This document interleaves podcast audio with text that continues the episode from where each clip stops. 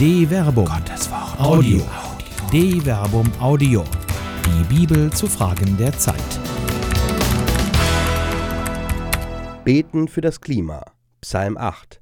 Der Mensch als Stellvertreter Gottes von Till Magnus Steiner.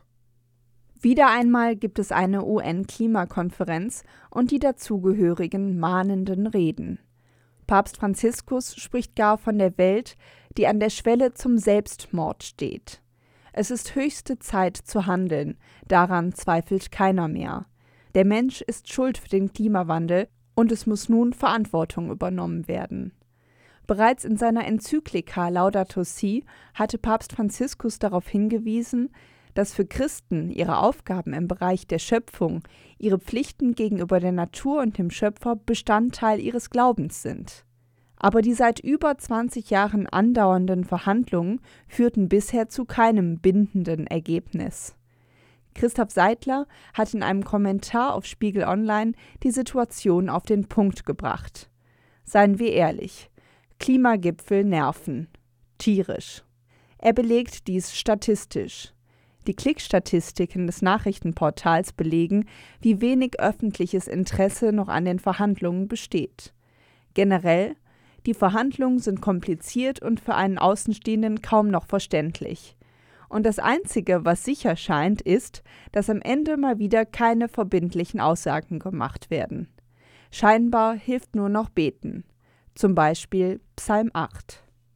JHWH, unser Herrscher, wie gewaltig, majestätisch ist dein Name auf der ganzen Erde, der du gibst deine Hoheit auf den Himmel, aus dem Mund der Kleinkinder und Säuglinge heraus hast du Macht gegründet, um deiner Widersacher willen, um ein Ende zu setzen, Feind und Rachgierigem. Fürwahr, ich sehe deinen Himmel, die Werke deiner Finger, den Mond und die Sterne, die du befestigt hast. Was ist das Menschlein, dass du seiner gedenkst, und was ist das Menschenkind, dass du dich seiner annimmst? Du hast ihn nur wenig geringer gemacht als Gott, und mit Ehre und Herrlichkeit krönst du ihn.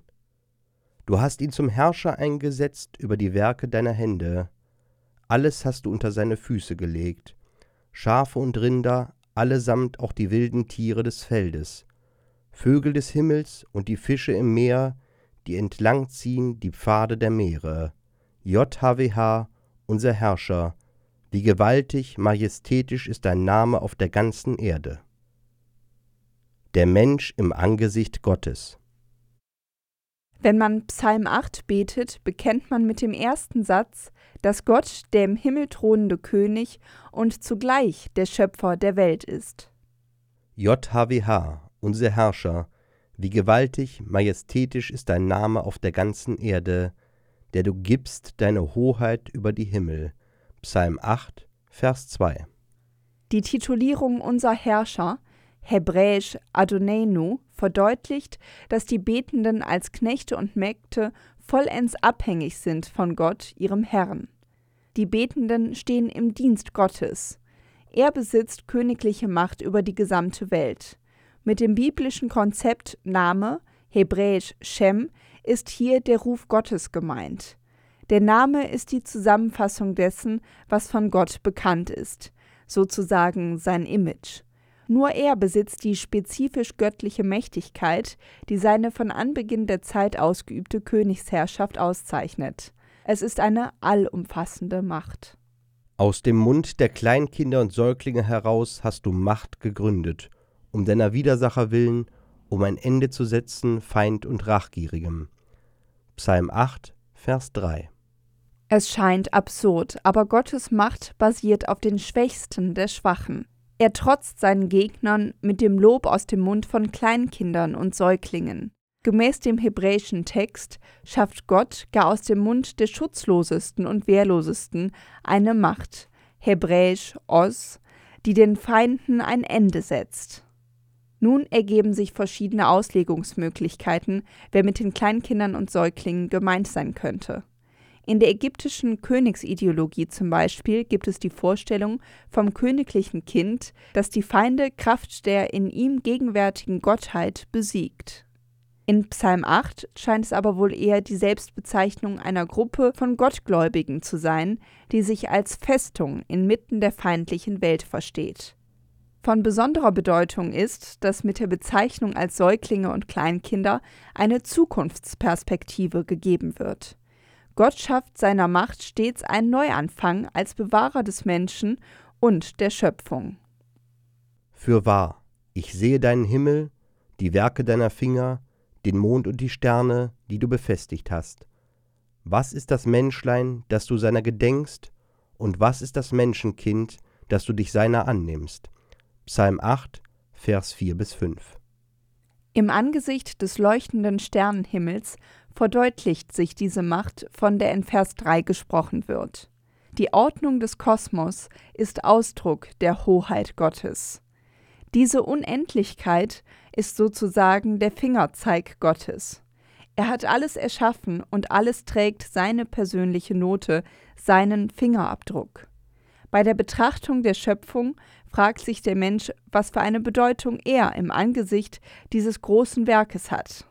Die Frage selbst ist eine rhetorische Frage und erhält keine direkte Antwort. Jedoch die Frage selbst ist beachtenswert. Nicht nur in den beiden Bezeichnungen Menschlein, hebräisch Enosh, und Menschenkind, hebräisch Ben Adam, wird der Abstand zwischen Gott und Mensch noch einmal deutlich. Während Menschlein häufig, vor allem im Buch Iob und den Psalmen, den vor Gott kleinen Menschen meint, ist mit dem Ausdruck Menschenkind die Vergänglichkeit und das Menschsein als solches gemeint. Der Niedrigkeitsaussage über den Menschen in Psalm 8 stehen die Handlungen Gottes gegenüber. Die beiden Ausdrücke gedenken und sich annehmen, kümmern, bringen ein positives, fürsorgliches Handeln Gottes zum Ausdruck. Die Aufforderung an Gott, des Beters zu gedenken, ist typisch für das biblische Gebet. Dabei geht es um mehr als ein Erinnern oder an etwas Denken. Vielmehr soll durch das Gedenken das Gedachte in die heilende Gegenwart Gottes zurückgebracht werden. Der zweite Ausdruck sich annehmen, kümmern fasst die Aussageintention des ersten Begriffs noch weiter und steigert sie sogar noch, indem es den Entschluss zum handelnden Eingreifen hinzufügt.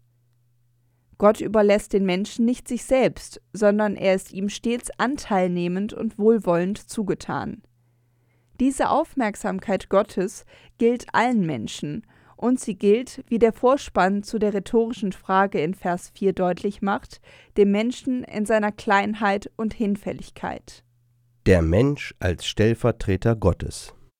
Die göttliche Fürsorge hebt den Menschen aus dem Gesamt der Schöpfung heraus. Diese Sonderstellung wird in den Versen 6 bis 9 erläutert. Du hast ihn nur wenig geringer gemacht als Gott, und mit Ehre und Herrlichkeit krönst du ihn. Psalm 8, Vers 6. Während im altorientalischen Denken die Menschen als Sklaven der Götter definiert wurden und lediglich der König als Gottesbild oder Gottessohn angesehen wurde, universalisiert der Psalm diese Aussage. Das Prinzip wird demokratisiert. Jeder Mensch ist ein Stellvertreter Gottes auf Erden. Dem Menschen kommt somit eine quasi göttliche und königliche Würde zu, nicht durch Verdienst, sondern allein durch den Willen Gottes.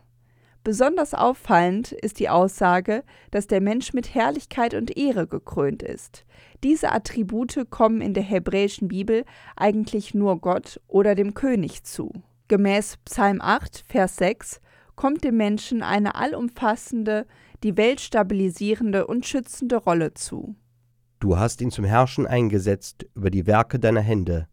Alles hast du unter seine Füße gelegt, Schafe und Rinder, allesamt und auch die wilden Tiere des Feldes, Vögel des Himmels und die Fische im Meer, die entlangziehen die Pfade der Meere. Psalm 8, Vers 7 bis 9. Der Mensch ist König von Gottes Gnaden. Er herrscht über die Natur. Das heißt einerseits, dass die Tiere der Welt keine Gefahr für den Menschen darstellen, sondern dem Menschen als Stellvertreter Gottes untergeordnet sind. Andererseits bedeutet dies, dass der Mensch gegenüber der Tierwelt die Verantwortung hat, seine königlichen Pflichten und Aufgaben im Angesicht Gottes zu erfüllen.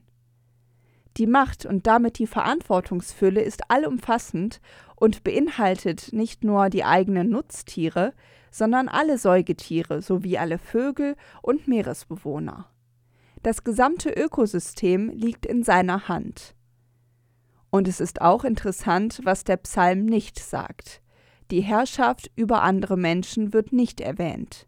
Dementsprechend schließt der Psalm auch mit der Aussage, dass nur Gott der eigentliche König über die gesamte Erde ist. JHWH, unser Herrscher, wie gewaltig, majestätisch ist dein Name auf der ganzen Erde. Psalm 8, Vers 10. Der Psalm preist Gott als den Weltenkönig, der sich dem Menschen zuwendet und ihn erhebt zu seinem Stellvertreter auf Erden. In menschliche Hände legt Gott die Schöpfung, und gerade darin wird die besondere menschliche Würde deutlich. Würde und Verantwortung. Psalmen bieten nicht nur Worte zu Gott, sondern sie sind zugleich auch Worte an den Menschen. Das Gebet mit den Psalmen erfüllt so eine zweifache Funktion. Es dient auch zur eigenen Positionsbestimmung. Das Geschöpf spricht zum Schöpfer und wird sich in Psalm 8 seiner Würde und Verantwortung bewusst. Die eigene Kleinheit und Vergänglichkeit erwächst zur großen Aufgabe. Der Mensch ist nicht nur Teil der Schöpfung, sondern seine menschliche Würde geht einher mit Pflichten und Aufgaben gegenüber der Schöpfung. Gott, der Schöpfer, hat den Menschen zum Bewahrer der Schöpfung eingesetzt. Eine Produktion der Medienwerkstatt des katholischen Bildungswerks Wuppertal Solingen-Remscheid. Autor Till Magnus Steiner, Sprecher Jana Turek und Marvin Dillmann.